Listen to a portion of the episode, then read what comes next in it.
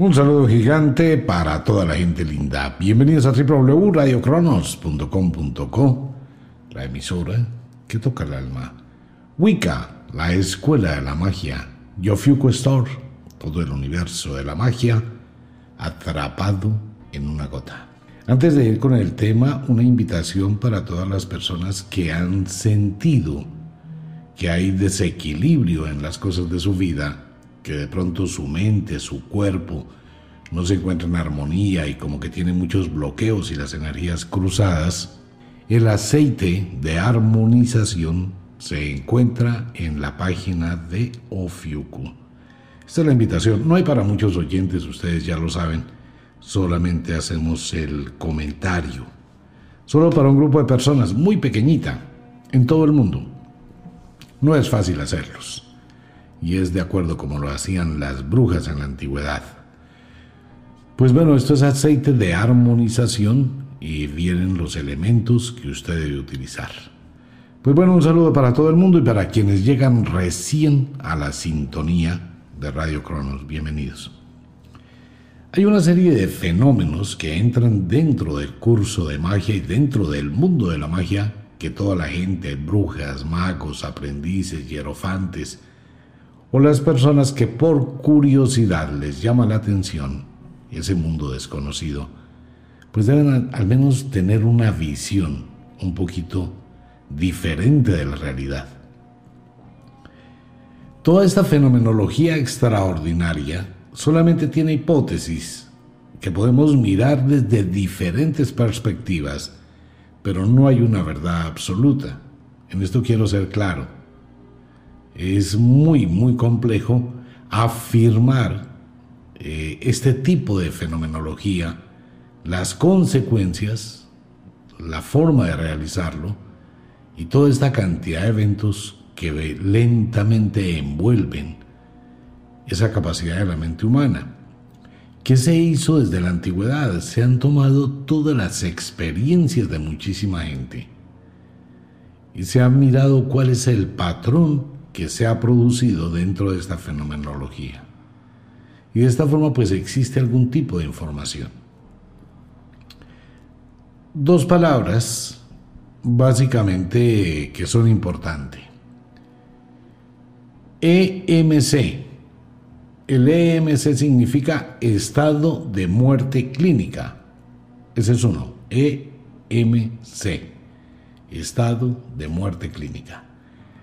El cual indica que una persona está siendo declarada clínicamente muerta, no en estado de coma, sino que realmente está muerta. No hay función cerebral, no hay función cardiopulmonar, no hay función renal, no hay función de nada, la persona está muerta. Pero esa persona, por alguna razón, vuelve a la vida, que es un tanatonauta, y a pesar que su cuerpo está en una morgue, a pesar que su cuerpo está en una sala de cirugía, a pesar que su cuerpo esté en el fondo de un lago o en cualquier lugar es un cadáver, sigue vivo. Y cuando despierta, o vuelve a la vida por razones totalmente desconocidas, comienza a narrar una serie de experiencias que vivió estando clínicamente muerto. Se le conoce como los tanatonautas, pero hoy no voy a hablar de tanatonautas, voy a hablar del fenómeno extracorpóreo.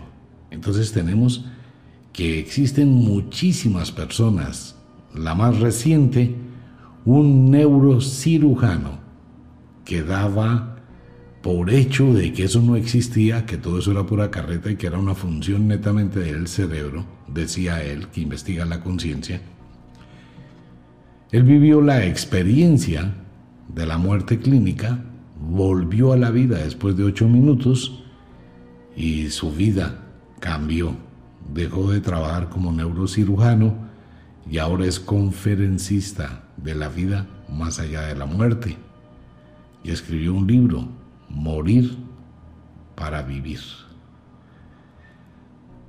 Y esto ha cambiado la vida de mucha gente. En el estado de muerte clínica, un tipo de energía se libera del cuerpo, el cuerpo muere, pero la energía no se marcha, no se va, no transita a otro nivel, sino se queda latente en este espacio-tiempo. La sensación es estar fuera del cuerpo, flotando. Es como si fuera usted únicamente su visión. No puede ver ningún tipo de cuerpo, no puede ver una gasa, no puede ver nada. Solo es como si usted estuviese observando desde cualquier ángulo todos los eventos que pasan alrededor de su cadáver. Y de pronto, como lo narran todos los tanautonautas, siente usted una atracción a su cuerpo. Ese es el fenómeno EMC, estado de muerte clínica. Pero tenemos también dentro del mundo de la parapsicología, que ha tratado de definir algún tipo de patrones dentro de esta serie de conductas, tenemos el EEC, no es el electrocardiograma. EEC, experiencias extracorpóreas. ¿Qué son las experiencias extracorpóreas? Absolutamente todas las personas, y esto se ha podido investigar y demostrar a través de el electroencefalograma de los sueños, se ha podido comprobar que en algún momento algunas personas su estado neurológico o neurocerebral entra en un estado muy relajado, profundamente relajado, digamos, muy cerca de la muerte. Y esa persona no está dentro de su cuerpo, está fuera de su cuerpo sin estar muerto. Dentro del mundo de la magia, vamos a unir los dos conceptos, ciencia y magia. Dentro del mundo de la magia, las experiencias extracorpóreas desde la antigüedad se le conocieron como desdoblamientos, proyección astral, proyección de conciencia, conciencia viajera, salir sin haber partido en el caso de la India, que han tratado de decir, venga, existe este tipo de evento. Me vi fuera de mi cuerpo, floté encima de mi cuerpo, estaba mirando la habitación, estaba mirando lo que pasa en la calle estaba mirando lo que ocurre en otro lugar. Y de pronto me desperté en mi cama. ¿Fue un sueño? ¿Fue una visión? ¿Fue una experiencia extracorpórea? Dentro del mundo de la magia existe un fenómeno que produce exactamente el mismo evento, que es altísimamente peligroso es muy, muy, muy, muy demasiado peligroso tratar de realizar la yalascopía. La yalascopía consiste en tener un espejo previamente conjurado con algún encantamiento, algún conjuro, algún hechizo. La persona se sienta frente al espejo y empieza a tener una conexión con ese otro mundo que existe dentro de los espejos hasta que llega un punto en que su imagen desaparece, se abre una serie de puertas extrañísimas y usted se ha desdoblado dentro del espejo. Por eso los espejos tienen un poder grandísimo y hay que manejarlos con muchísimo cuidado, con muchísima sabiduría. Hay personas que han llegado a sufrir alteraciones nerviosas y problemas emocionales por contemplarse en los espejos. Se llama ya lascopía. Esto ha sido comprobado muchísimas veces. Es peligrosísimo si no hay un entrenamiento y si no existe cierto autocontrol. El desdoblamiento aparece en la historia de la humanidad desde épocas muy antiguas, antidiluvianas. Ya aparece ese tipo de fenomenología en diferentes pictogramas, en escritos de diferentes culturas. En la Biblia se habla también del cordón de plata. O sea que es un fenómeno inherente a los seres humanos. ¿Qué pasa? Nuestra conciencia o nuestro yo interior, cuando entramos en un profundo estado de reposo o en un sueño fisiológico normal o un estado hipnótico, que se llama y se conoce el estado estuporoso, donde una persona induce en otra un estado de trance y de relajación supremamente profundo. Esa persona que está en ese estado se le puede pedir que libere su espíritu y vaya a determinados lugares. Esto puede sonar ficción, pero venga, espere un momentico, la KGB en Rusia, el Mossad en Israel, la CIA en Estados Unidos y muchísimos más de inteligencia en todo el mundo, entre los años 60, 65 y tal vez la actualidad, buscaron a través de los psíquicos, telépatas, encontrar personas para hacer espionaje y efectivamente las hallaron. Y algunas de estas personas lograban desdoblarse o proyectar su conciencia y ver cosas en otros lugares.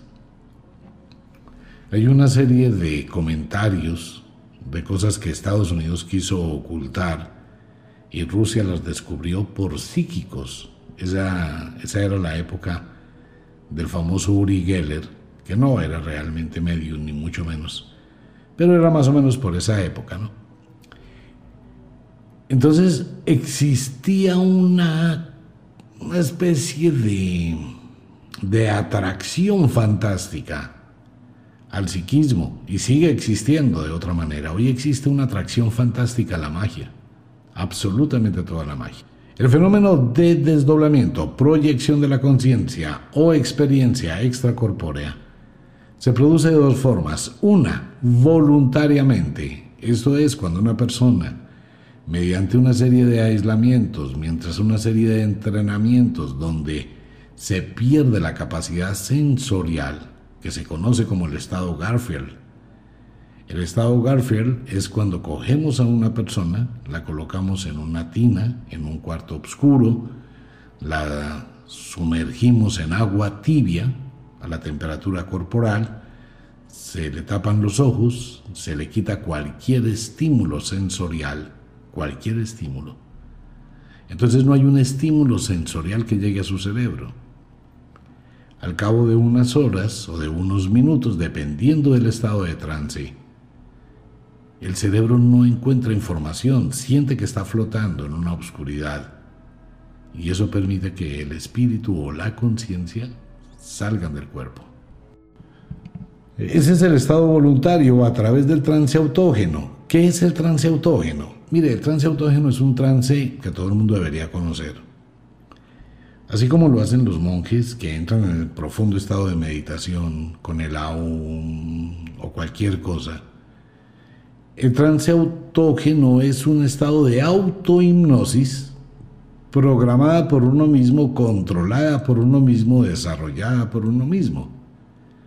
Es una técnica muy fácil, supremamente fácil, difícil de lograr, porque uno siempre tiene prevenciones con uno mismo y si no me despierto, y si me voy y no vuelvo, y si me quedo en ese mundo. El trance autógeno o autohipnosis.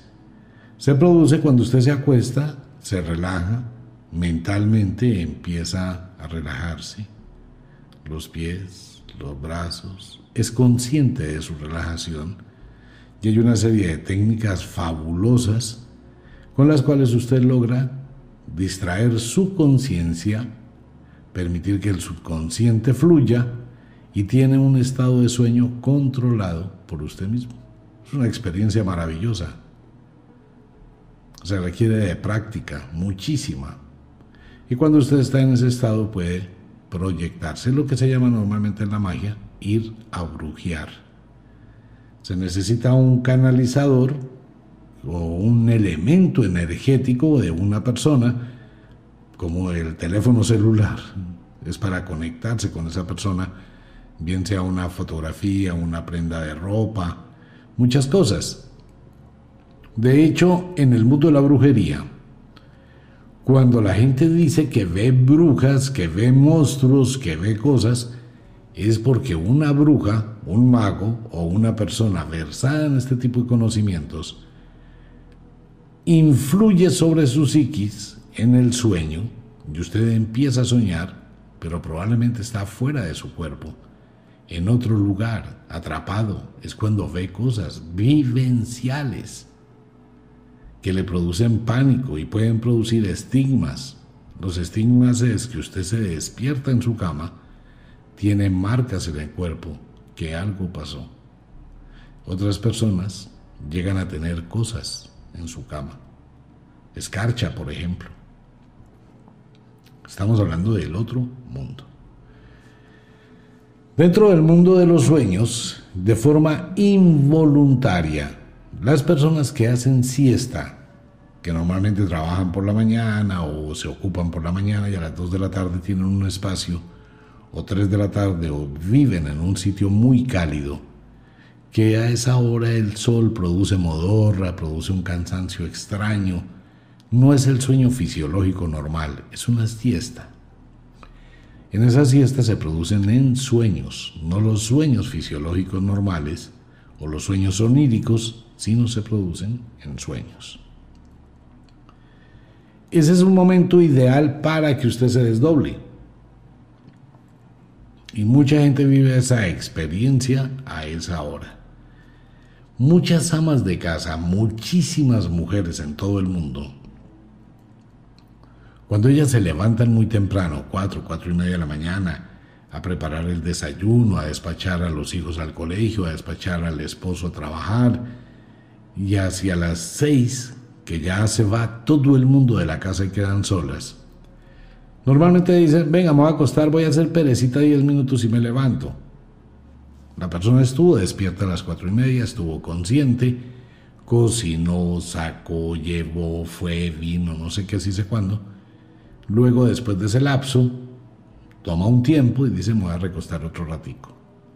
Ese me voy a recostar otro ratico y ese sueño inducido, porque ya no es un sueño fisiológico, es un sueño inducido, un estado de trance, produce desdoblamientos. Involuntariamente.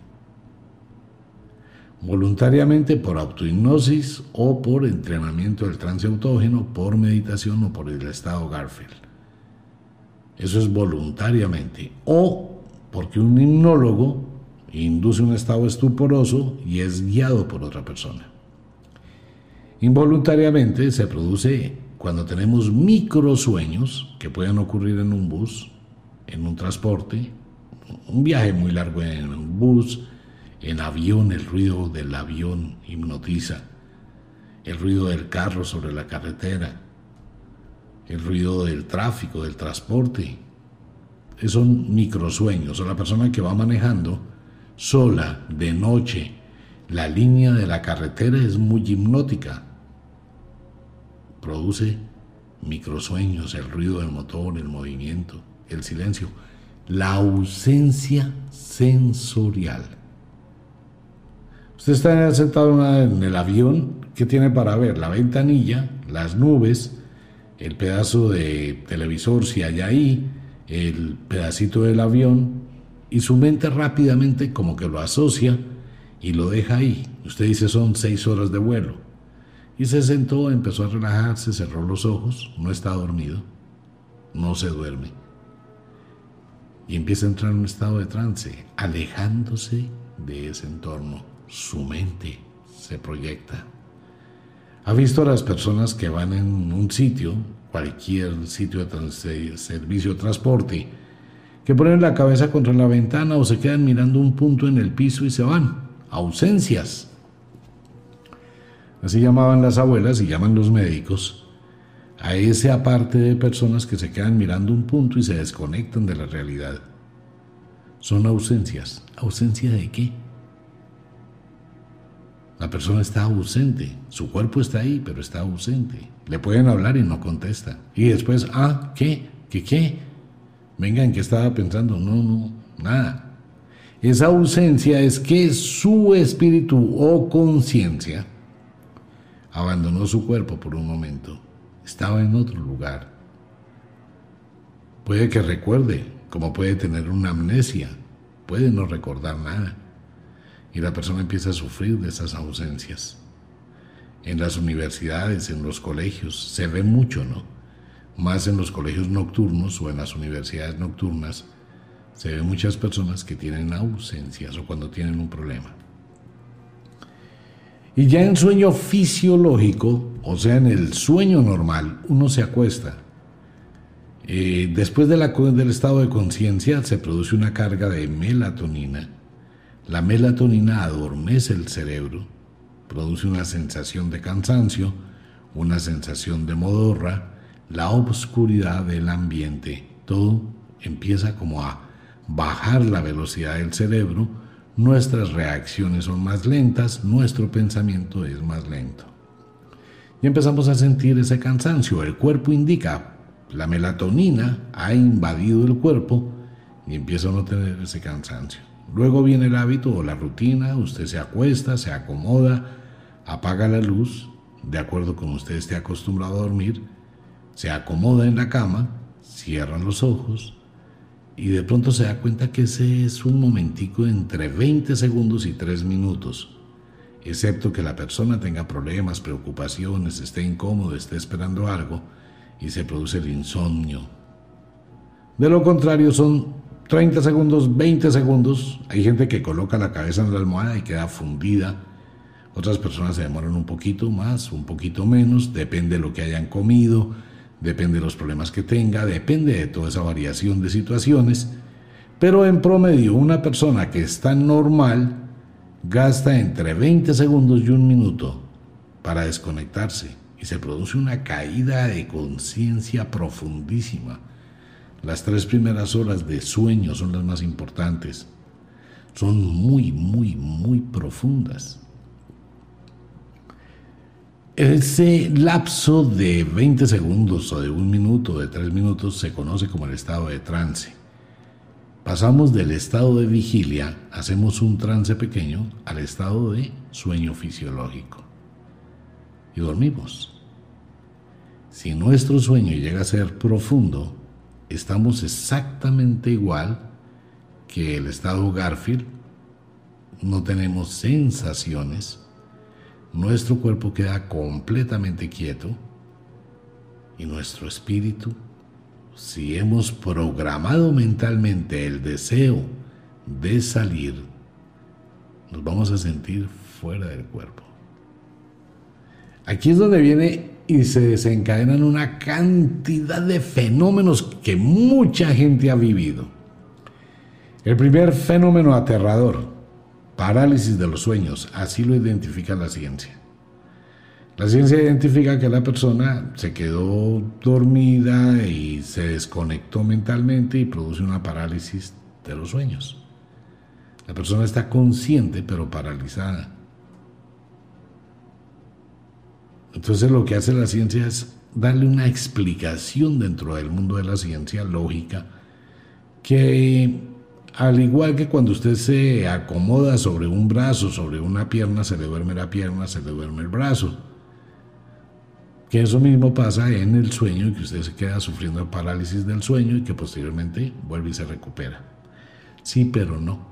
Lo que ocurre, sucede dentro de las investigaciones que se han realizado es que la persona no logra encajar plenamente dentro de su cuerpo otra vez cuando regresa siente que está consciente, que está despierta, puede escuchar todo, saber dónde se ubica, saber dónde está, pero no puede moverse. Es horripilante. Terrorífica la experiencia. Esta experiencia se produce de dos formas, bueno, de tres. La primera cuando hay un desdoblamiento que no se logra terminar o no se concluye rápidamente. La segunda, cuando se produce el abrazo de la muerte de una persona que se está despidiendo o una persona que va a morir. Usted se despierta de su sueño fisiológico, es consciente que está en su cuerpo, puede percibir una especie de sombra o una sensación que lo está oprimiendo y quiere moverse y no puede, quiere gritar y no puede. Y empieza una lucha de pánico, es supremamente terrible.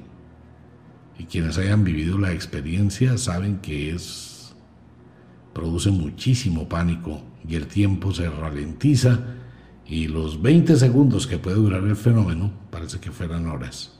Y la tercera es porque está la influencia creada por un mago, por una bruja, por un vampiro, por un nosferatu, por una persona versada en las artes ocultas, eh, por un ser, por una entidad, por muchísimas cosas del mundo de las sombras, que es el evento que le pasa a muchas personas que dicen, cuentan o comentan que han tenido sueños eróticos. Hay gente que dice, no, tuve un sueño erótico muy raro.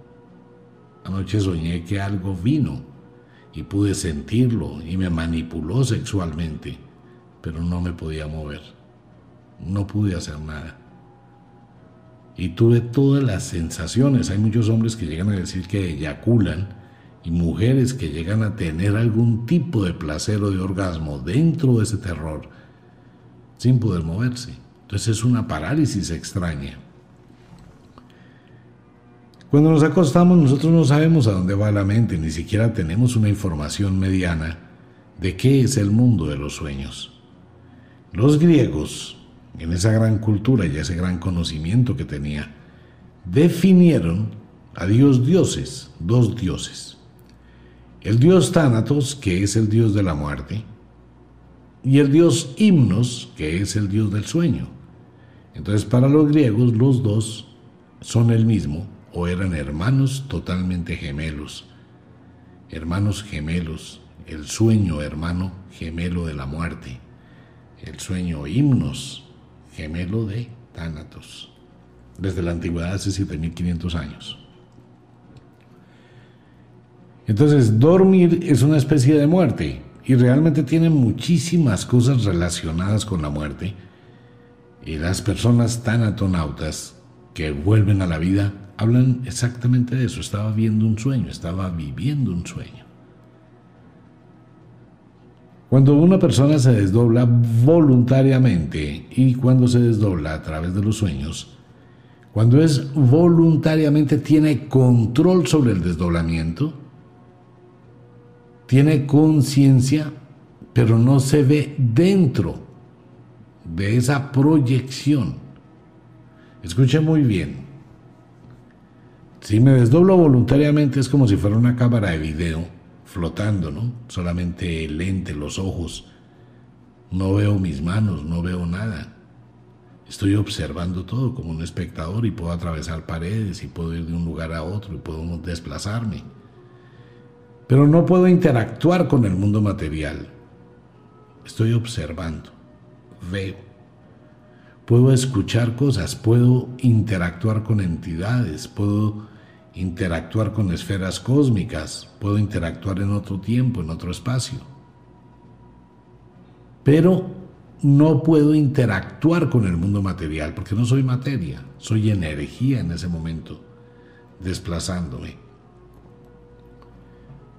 Ahora bien, cuando el desdoblamiento es una visión generada por otro tipo de influencia, me veo dentro de esa vivencia o de esa visión. En la una soy un espectador, en la otra participo de la visión. Y en esa visión hay dolor, hay sensaciones, hay sexo, hay placer, hay tristeza, hay agonía, hay pánico, igual que en la vida. De hecho, esa visión que no es un sueño, porque usted ha sido llevado a ese mundo, en esa visión usted no es consciente que tiene un cuerpo en su cama. Usted está es viviendo ese otro universo. Y en ese otro universo usted puede proyectarse al futuro, que es de donde vienen los famosos sueños premonitorios, porque usted va al futuro Usted está observando el futuro. Usted leyó un periódico en el futuro. Y dice el periódico se produce una erupción volcánica y hay no sé cuántos muertos y después un terremoto y acompañado un tsunami en tal lugar. Usted se despierta y recuerda eso con una plenitud total. Esa es la diferencia entre los sueños y las visiones. Las visiones se recuerdan plenamente. El sueño es esporádico. Solo recuerdo a partes de los sueños, no recuerdo bien el sueño. Pero la visión la recuerdo perfecta. Todo. Me siento allá. A tal punto que si algo me llega a pasar en esa visión, como si fuera un avatar, eh, me caí, me pegué en la pierna, cuando me despierto puedo tener moretones en la pierna, puedo tener dolor en la pierna. Si en esa visión fui abusado o tuve sexo, cuando usted se levanta, cuando usted se despierta, puede tener la sensación o estar como si hubiese tenido relaciones sexuales. Dentro del mundo de los sueños, todas las noches vivimos una proyección de la conciencia en diferentes escalas. En las primeras tres horas es muy difícil. Posteriormente es cuando usted se despierta, vuelve y duerme. Mire, la gente llega al punto de tener visiones consecutivas. Por ejemplo, usted sueña con una casa Usted sabe en el sueño que conoce esa casa, sabe dónde, sabe que ha estado varias veces en esa casa y tiene una historia en ese mundo y en esa casa y en esa vida. Usted sabe que tiene una historia. Sabe cosas, es muy familiar, sabe dónde hay cajones, sabe cómo salir, cómo entrar. O sea, es como si en un microinstante de un momentico y su cerebro le creara toda una historia de usted mismo en otro universo mental extraordinario o en otro universo mental terrorífico. Hay gente que queda en un bosque perdida. Hay monstruos, hay espectros, hay cosas sangrientas, hay visiones supremamente alteradoras. Pero todo el mundo vive ese tipo de experiencias. Que si son fantasía, que si son realidad. No existe una forma de poder ingresar a la mente de un ser humano y poder definir realidad. Máxime cuando la misma realidad que vivimos aparentemente esta realidad donde estamos actuando todos en este instante, esta realidad no la podemos definir. Lo que hemos hablado muchísimas veces en la radio. Toda la información que en este momento usted está recibiendo yo estoy transmitiendo es una ilusión en su cerebro y en el mío. Todo nuestro sistema nervioso, nuestras sensaciones, nuestros sentidos, que nos indican esta realidad terminan en una parte de la sinapsis neuronal y hasta ahí llega. Esa información muere ahí y allí se encuentra con un abismo gigantesco que es el espacio interneuronal. O sea, una neurona, la sinapsis, una neurona, no está pegada a las neuronas donde está la información de nuestro cerebro. No están pegadas. Todo el sistema nervioso que va de nuestro cuerpo, que lleva las señales sensoriales, llega a una pared, a un último punto, a un límite, el axón de una neurona. No hay más, hasta ahí llegamos, hasta ahí llega todo este sistema nervioso. En la otra parte profunda del cerebro, entre este axón y esta nedrita hay un espacio intraneuronal. Eso es un abismo. Entonces lo que hace mi sistema nervioso es disparar una serie de neurotransmisores, como la melatonina, la arginina, etcétera, el calcio. Son neurotransmisores que llevan una carga eléctrica, un, un impulso de energía, un impulso eléctrico es lo que dispara mi sistema nervioso a esta otra neurona especializada que va a capturar ese neurotransmisor, lo va a enviar a las profundidades del cerebro y lo transformamos en lo que consideramos realidad. Entonces, entre su mente consciente, usted que está escuchando el programa, ese yo que hay adentro de usted que le da la conciencia de ser, y la realidad que está observando, incluyendo mi voz a través del sistema con lo cual me escuche, mi voz llega a su oído, de su oído va por los canales auditivos, va por el nervio auditivo, llega al cerebro y llega a la barrera del final de esa neurona y produce un neurotransmisor que va y estimula ese grupo neuronal y usted dice, estoy escuchándolo. Pero es que entre usted, usted y yo y todo este mundo no hay conexión, amigo mío. Solo hay neurotransmisores. Mire, lo invito, la invito para que lea un poquito, investigue un poquito qué pasa con los neurotransmisores, cómo funciona nuestro cerebro. Entonces nos vamos a dar cuenta que no hay una realidad. ¿Cómo hacemos para comprobar la realidad?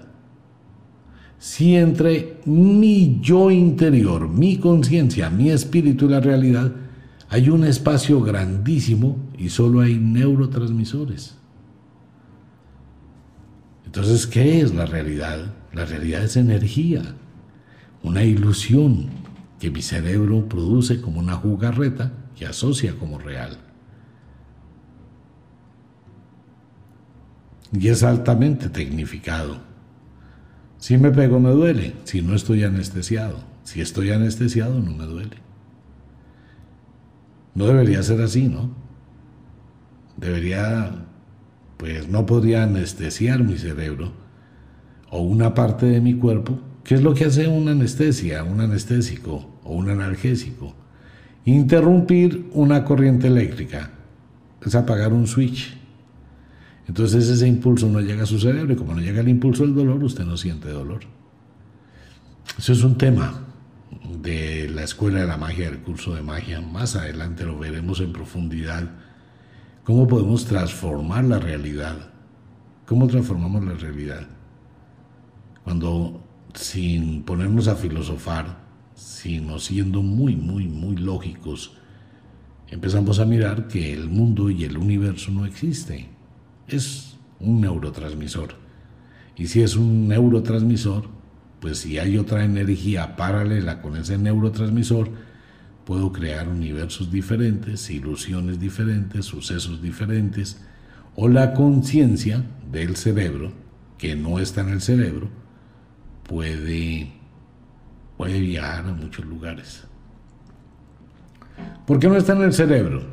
Aquí entramos en el campo de la neurología, de la psiquiatría y todo el campo de la filosofía, la psicología no. La psicología aquí no tiene absolutamente nada que hacer. Nada, es nada, nada, cero. Dentro de este tipo de fenomenología, la psicología no tiene nada, es absurdo. Cualquier opinión de un psicólogo, de una psicóloga frente con este tema, es totalmente nula. Ya se voy a explicarle por qué. Dentro de la neurología, la neurología nos indica una función cerebral. La psiquiatría nos indica una función dinámica del cerebro y una serie de afectaciones dentro de nuestra capacidad de conciencia. Ok, ¿qué es lo que ocurre dentro de esa cantidad de conceptos? Tomando en cuenta la realidad irreal del universo, tenemos que concebir que si yo puedo comprender que hay una energía que llega a mi cerebro, la cual mi cerebro adopta como una realidad, también existe lo contrario, que puedo yo enviar una energía al mundo externo, alterando el mundo externo desde mi cerebro, desde mi energía mental. Pero no soy yo, ni mi cerebro tampoco es mi conciencia. Escuche bien lo siguiente. Las personas que han estado declaradas clínicamente muertas, donde su cerebro no tiene actividad neurocerebral, ni su corazón, nada, donde se produce la cadaverina, que es una enzima que se produce en el instante de la muerte, es la que va a descomponer el cuerpo humano. Cuando se empieza a producir cadaverina, que licuofacciona la sangre y todos los, los órganos, la persona está muerta. Tiene que estar muerta para que esa enzima actúe. Entonces ocurre que esta persona que murió y su conciencia salió del cuerpo y está flotando, esa persona ve, esa persona oye, percibe, no siente. Puede hasta tener la capacidad de oler. Puede percibir emanaciones de energía de las otras personas. Puede ver otro tipo de fluctuaciones energéticas extrañas. Está viendo, está escuchando, está observando. Está ahí. Ok. Cuando esa persona vuelve a la vida o regresa a su cuerpo, igual que una persona que se desdobla, regresa a su cuerpo. Y esto le ha pasado a muchísima gente que tiene unos conocimientos extrasensoriales, que durante los sueños se desdobló y tuvo contacto con un gran maestro del chambalá, o de lagarta, o donde sea, o con un extraterrestre, y cuando despierta tiene una cantidad de conocimiento que antes no lo tenía. Entonces viene la pregunta. ¿Con qué ojos ve si su cerebro está muerto y sus ojos están cerrados? ¿Con qué oídos oye si su cerebro está muerto y está metido su cuerpo dentro de una morgue? ¿Cómo siente el aroma si no tiene nariz? ¿Cómo percibe si no tiene piel? ¿Cómo logra tener esa información? Y viene la parte más increíble de, de ese tema. ¿En dónde memoriza? ¿En dónde graba la información que puede traer a su cuerpo? No a su cerebro, a su cuerpo. Entonces esa conciencia, ¿cómo graba esa información? ¿Cómo va a recordar un evento cuando estaba muerto?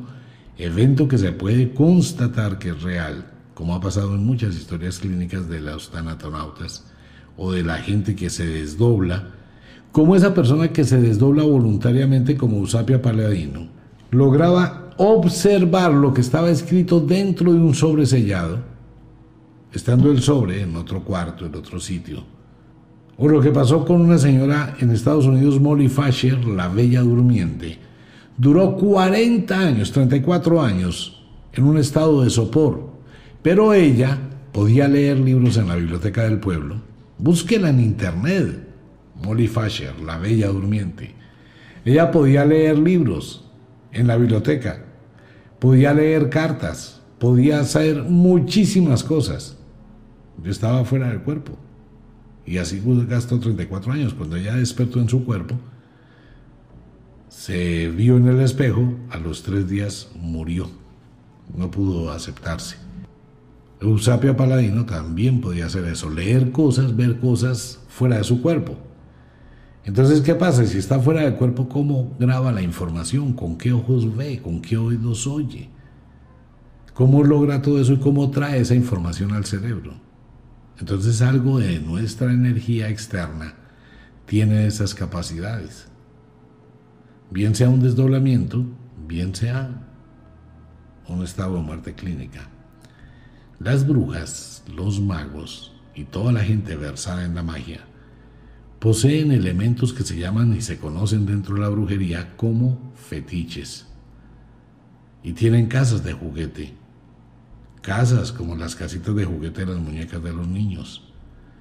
Y tienen un fetiche que lo representa a usted.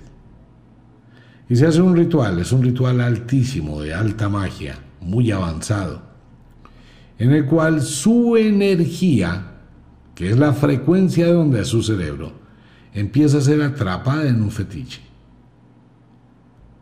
Y cuando usted se cuesta a dormir y la bruja o el mago o el nigromante percibe que usted ha dormido, mete ese fetiche y lo encierra. Usted va a tener esa noche viajes astrales inducidos a lo que esas personas quieran. Es totalmente vulnerable. Claro, usted después se va a despertar en su cama por ahí a las 2, 3 de la mañana.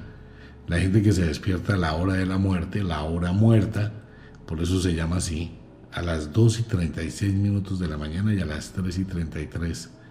Son dos horas trágicas. Si usted empieza a despertarse tres noches seguidas en esa hora, comience a prepararse porque algo va a pasar. Usted está dormido y abrió los ojos, quedó totalmente lúcido, lúcida y miró el reloj, 3 y 33. Miró el reloj, 2 y 36. Es una hora muy extraña. ¿A dónde va su mente? ¿A dónde va usted? Entonces los sueños no son solamente sueños. Hay vivencias. Hay gente a la que le dañan la vida con ese tipo de cosas. Hay personas que se acuestan una noche que están bien en su casa, en su habitación, con su familia. Por la mañana cuando van a despertarlos la persona es un ente, un zombie. Venga, ¿quién es usted? No sé. ¿Cómo se llama? No, no sé. ¿Qué tiene? Nada. Casi se le olvida hasta el idioma. Entonces van, lo llevan al médico, lo llevan al psiquiatra, al neurólogo, exámenes, electroencefalogramas, TACs, resonancias magnéticas, 50 mil exámenes. ¿Qué comió? ¿Qué le dieron? ¿Qué? Algo pasó mientras estaba dormido. Algo pasó mientras estaba dormida. Algo cambió su estructura mental y su personalidad. Algo está actuando. Eso pasa cuando una persona se desdobla involuntariamente en un estado de trance sereno, tranquilo, tranquila. Su mente viaja, bien sea atrapada por un nosferatu, un vampiro, una bruja un mago, y es llevado o llevada a sitios muy terroríficos entonces la persona se pega una alterada tenaz cuando está desdoblada, hay una vibración muy alterada de su conciencia, no puede ingresar a un cuerpo tranquilo. ¿Por qué? Porque la mente está muy alterada, no hay conexión, no hay comunicación, hay interferencia. Entonces, ¿qué hacen ahí? Llevan a la persona, la dopan, la ponen a dormir y a ver si se puede relajar ese espíritu que está afuera para volver a ingresar al cuerpo. Si no puede relajarse, se va a perder. No vuelve al cuerpo. Son personas en los manicomios que desafortunadamente pueden durar muchísimos años así, después con toda esa cantidad de químicos, entran en un mundo fantasioso del cual no salen nunca. Y obviamente pues simplemente la familia va a tratar de no hablar del tema, eh, está enfermo, está enferma, está enfermo, se fue a viajar, está en otro país, no se despidió y a la gente no le gusta hablar de eso. Tengo un familiar en un manicomio, nadie lo va a decir. A mi papá le pasó esto, a mi mamá le pasó esto. Nadie va a contar una cosa de esas. Por eso es tan difícil hacer investigación, porque la gente no habla. Si la persona recuperó la conciencia, bien, y eso de pronto queda con algunas cosas. Si no la recuperó, pues termina su vida en un manicomio.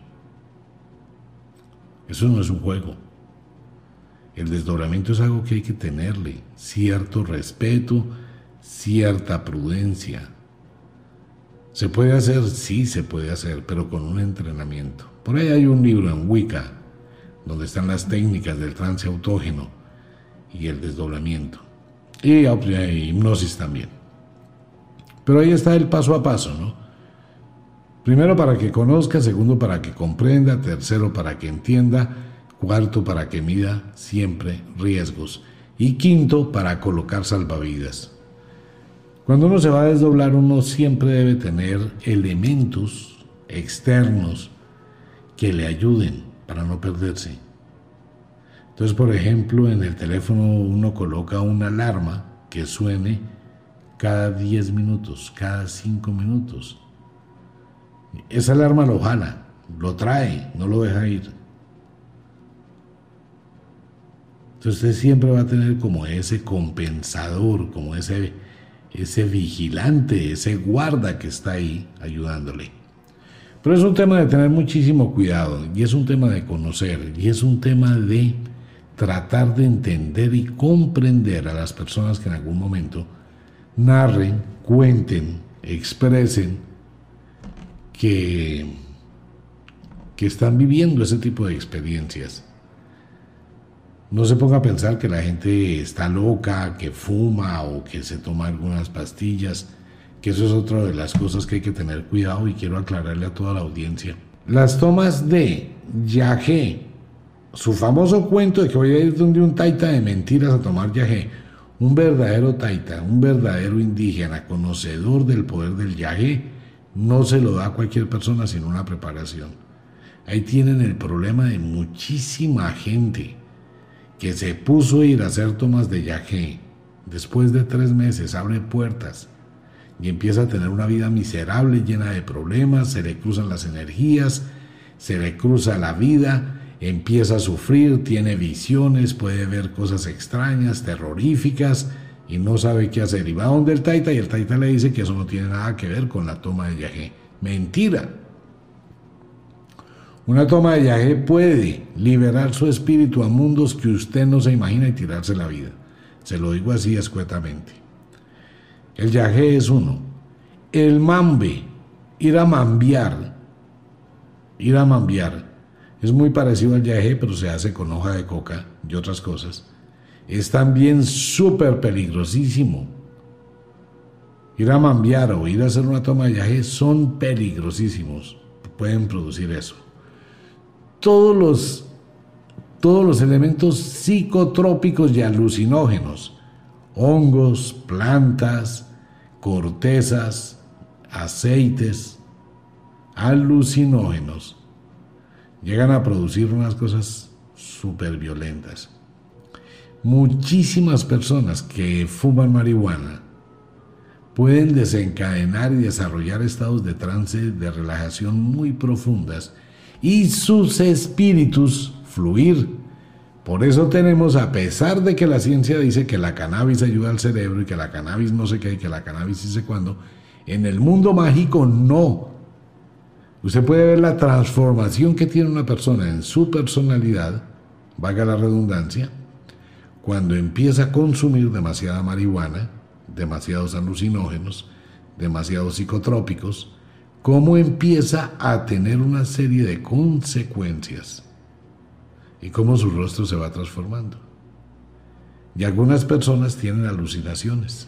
¿Son alucinaciones de verdad o son visiones? Hay gente que ve cosas, hay gente que se inspira, hay gente que hace cosas increíbles, eso es cierto. Hay gente que se cura de enfermedades, hay gente que se ayuda.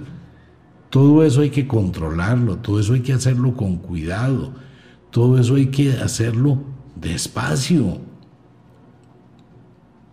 Que la marihuana recreativa, sí, entra usted en un estado de relajación, pero nadie sabe qué está pasando en su cerebro. Nadie sabe qué tipo de energías, por eso se llama la planta sagrada. Es el espíritu más sagrado de la naturaleza, eso hay que tratarlo con respeto. El tabaco que es tan supremamente poderoso el tabaco es otra de las plantas que hay que manejarlas con muchísimo, pero con requete, muchísimo cuidado. Conozco brujas que se pusieron a jugar con el cuento del tabaco, a tabaquear y hacer lecturas de tabaco y a quemar tabaco y hacer un poco de cosas que terminan con una vida supremamente alterada. Fuera que el el tabaco abre tantas puertas al inframundo y a la oscuridad. Si la persona realmente no la sabe manejar, pues es como tener unas llaves que abre las puertas del inframundo y nadie sabe qué va a venir por ahí. Por eso todo ese tipo de cosas es para tenerle mucho, pero muchísimo cuidado. No aventurarse. Si usted vive algún tipo de experiencias de esta, por favor escriba en un cuaderno, escriba en su teléfono, donde usted quiera las experiencias que vaya teniendo. No se aventure, busque salvavidas, coloque una alarma, eh, coloque algo, colóquese un cascabel en una mano. Trate de buscar siempre algo que le permita regresar. Y deje puentes en su mente. Hable, por ejemplo, con su pareja. Mire, si en algún momento sientes que yo tengo ausencias, eh, vamos a crear un puente, una, un salvavidas. ¿Cuál? Eh, cantemos una canción entre los dos. Y usted adapta o asocia o se da una orden poshipnótica que cada vez que escuche eh, los pollitos dicen, por decir algo, automáticamente usted estará en un estado de conciencia alerta, tranquilo y relajado. Eso lo hace uno cuando hipnotiza, ¿no? Cuando usted escuche la palabra oreo, va a despertar y a salir de este estado de trance y se sentirá profundamente relajado y tranquilo. Igual, cuando toque su hombro, entrará en un estado profundo de descanso y sueño. Uh, se cayó, se durmió. Así, así funciona órdenes, órdenes post-hipnóticas. Pues bien, ese era el tema. Eso continuará, no se preocupe, seguiremos hablando de todos estos temas dentro de la Escuela de la Magia, dentro del curso de magia y comentando, mirando. Esto nos puede ayudar muchísimo, tanto para nuestra vida como para ayudar a otra persona. Les recomiendo el aceite de armonización que se encuentra en nuestra página de Ofiuco Store. Como de costumbre, el inexorable reloj del tiempo que siempre marcha hacia atrás nos dice que nos vamos. No sin antes decirle que de verdad los queremos cantidades alarmantes, los amamos muchísimo, de verdad que sí. Les enviamos un abrazo francés, un beso azul, a dormir, a descansar, a entrar al mundo de los sueños. Si es de noche, a dormir. Si es de día, a trabajar. Si se va a acostar a dormir, por favor recuerde, una cocina desarreglada, una cocina sucia, cochina, solo atrae la mala suerte. Si se va a acostar a dormir, y si puede dormir a sabiendas que mañana tiene que madrugar a lavar losa, piénselo. En serio, no hay nada mejor que levantarse y ver una cocina arreglada, limpia. Un abrazo para todo el mundo. Nos vemos. Chao.